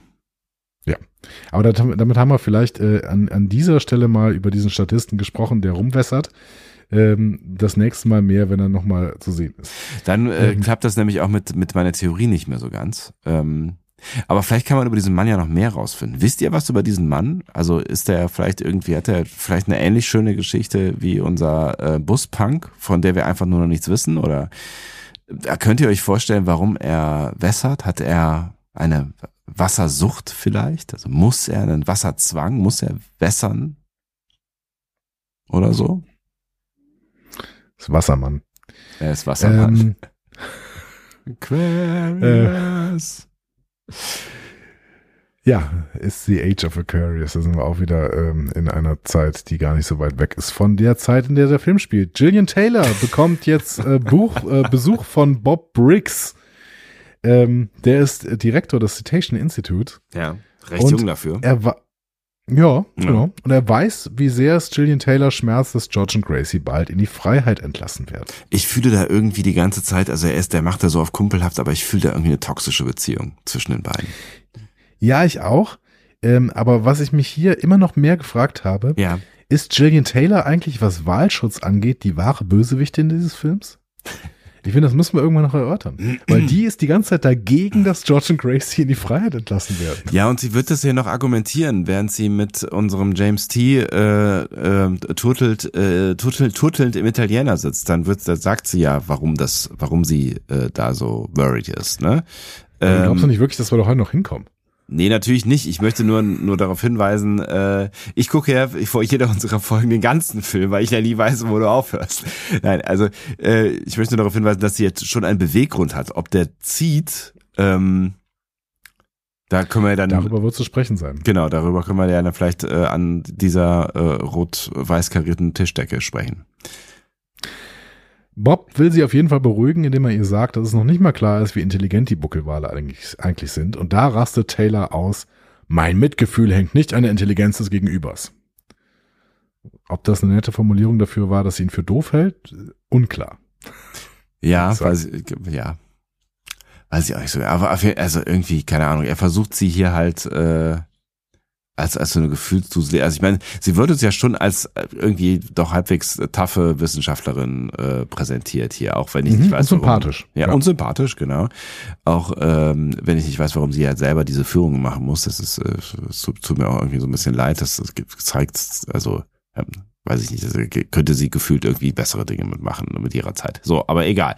Ähm, und, äh, und, und er versucht sie, es ist irgendwie so ein, so ein, ach komm Mädchen, äh, ist alles halb so schlimm, ja, nimm mal mein Taschentuch, Gespräch, was mir irgendwie nicht gefällt. Es, ist- es weiß nicht, keine Ahnung, es gefällt mir irgendwie nicht. Ja, also sie ist- sie ist- also, Sie ist irgendwie mehr. Ich finde, sie ist mehr. Also wir, wir können über ihre Beweggründe ähm, streiten, was die, was die Wale angeht. Also sie hat ihre Argumente und vielleicht kann man die auch nochmal in den Zeitgeist einsortieren. Aber ähm, nichtsdestotrotz äh, wird sie mir gezeigt als, als ernstzunehmende Wissenschaftlerin und das untergräbt dieses Gespräch irgendwie.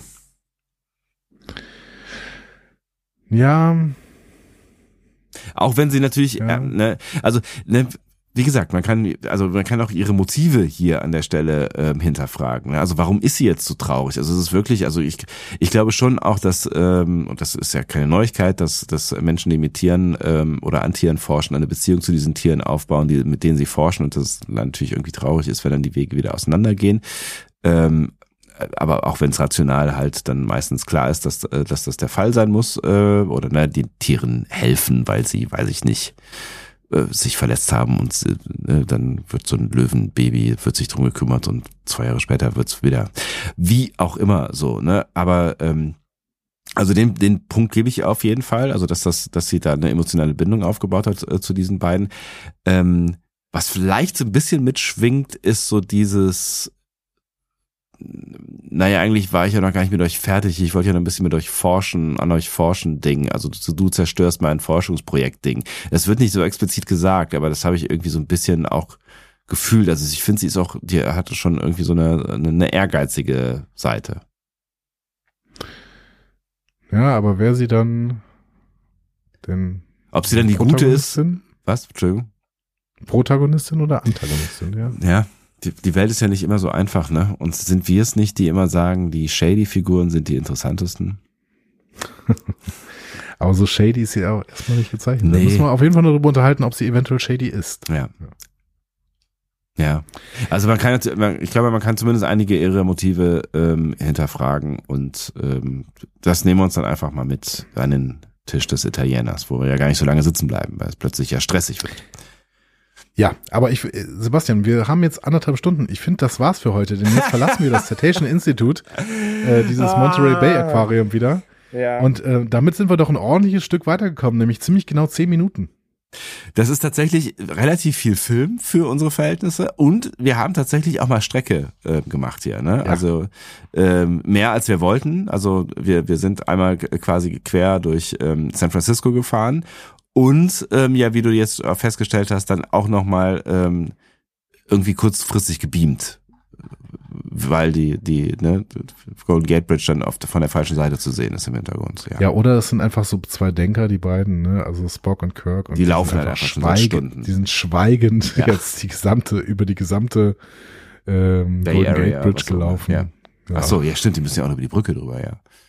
Wahrscheinlich, ja. Das, und dann, allein, allein das wird Stunden dauern. Ja. Die sind nämlich sehr, sehr lang. Naja, gut. Aber es war doch wieder eine schöne Reise, oder? Ja, die einen sagen so, die anderen sagen so. Nein, es war schön, es war schön, es war schön. Äh, und ich freue mich auch wirklich sehr darauf, äh, weiter äh. Und ich habe gerade das Gefühl, ähm, wir, wir haben so ein bisschen Run. Ne? Es geht, es geht ja jetzt auch, es, also ehr- ehrlicherweise geht's jetzt Schlag auf Schlag. Ne? Wir, wir nähern uns ja jetzt hier dem, dem Zenit, dem Spannungspunkt, dem jetzt gleich geht, geht wirklich die Action los. Es dauert nicht mehr lange, dann, dann reißt uns dieser Film hier wirklich mit und dann bin ich mir nicht sicher, ob wir schon nach 1,35 dann wirklich sagen können, jetzt machen wir mal Schluss für heute, weil, weil wir dann vielleicht auch mitgerissen werden. Wahrscheinlich. Ich freue mich auf jeden Fall drauf. Ich mich auch. Und ihr?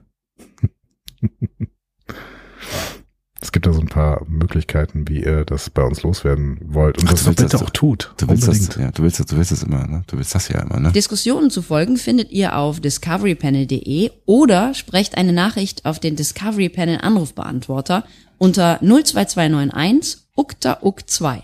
Unter der 02291 ukta uk 2 erreicht ihr uns auch per WhatsApp. Außerdem gibt's uns auch bei Instagram unter Discovery Panel, bei Twitter unter Panel Discovery und bei Facebook unter Discovery Podcast. Wir freuen uns über eure Nachrichten und über eure Kommentare. Und freuen uns auch über eure Lebenszeichen. Also so, sowas so nach dem Motto, ich, ich, auch ich höre diesen Wahlpodcast, ja. Hebt doch mal die Hände, wie viele noch von euch dabei sind. Genau. Pro-Wale oder Kontrawale. Naja, ich glaube, da braucht man nicht lange. Was gibt, gibt's, gibt's Wahlhasser? Den, den, der erste eingetragene Club der Wahlhasser. Leute, die Wale eklig finden?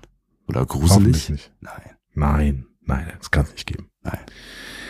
Ähm, Außer ich würde sagen, Captain Ahab. Ich würde sagen, bis äh, nächste Woche, liebe Leute. Wenn es wieder heißt, Wale, Wale, Wale. Ich hoffe nicht, dass es das heißen wird. Ja, anyway. Tschüss. Tschüss.